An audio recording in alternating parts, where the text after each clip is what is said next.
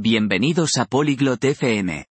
Hoy, Clary y Kelly hablan sobre cómo elegir tu primera consola de videojuegos. Comparan PlayStation, Xbox y Nintendo.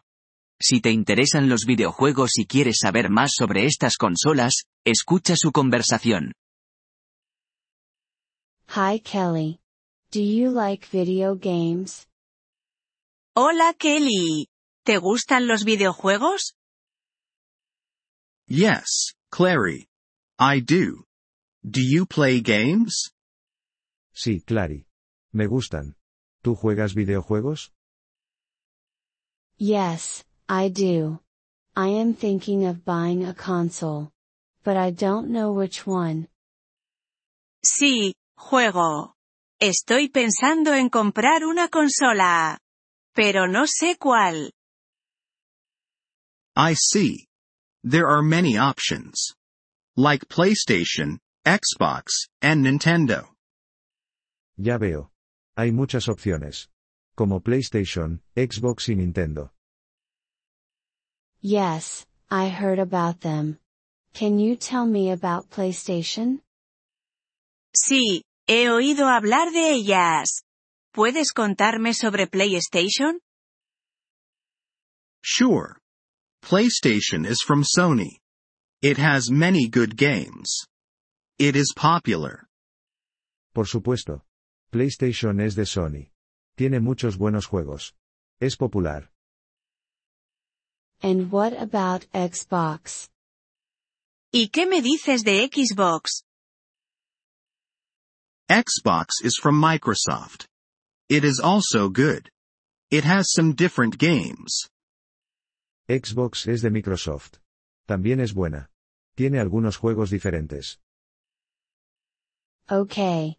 And what is Nintendo? Vale. ¿Y qué es Nintendo? Nintendo is a Japanese company. They make fun games. Their games are different. Nintendo es una compañía japonesa. Hacen juegos divertidos. Sus juegos son diferentes. Which one do you like? ¿Cuál te gusta a ti?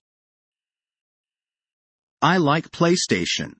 But you can choose any. All are good. Me gusta PlayStation. Pero puedes elegir cualquiera.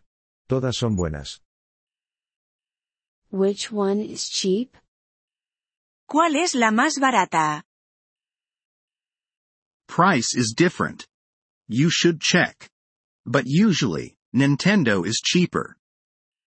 El precio es diferente. Deberías comprobarlo. Pero generalmente, Nintendo es más barata. I see. I will think about it. Thank you, Kelly. Entiendo. Lo pensaré. Gracias, Kelly. You're welcome, Clary. Happy gaming. De nada, Clary. Disfruta jugando. Gracias por escuchar este episodio del podcast Polyglot FM. Realmente agradecemos tu apoyo. Si deseas acceder a la transcripción o recibir explicaciones gramaticales, por favor visita nuestro sitio web en polyglot.fm. Esperamos verte de nuevo en futuros episodios.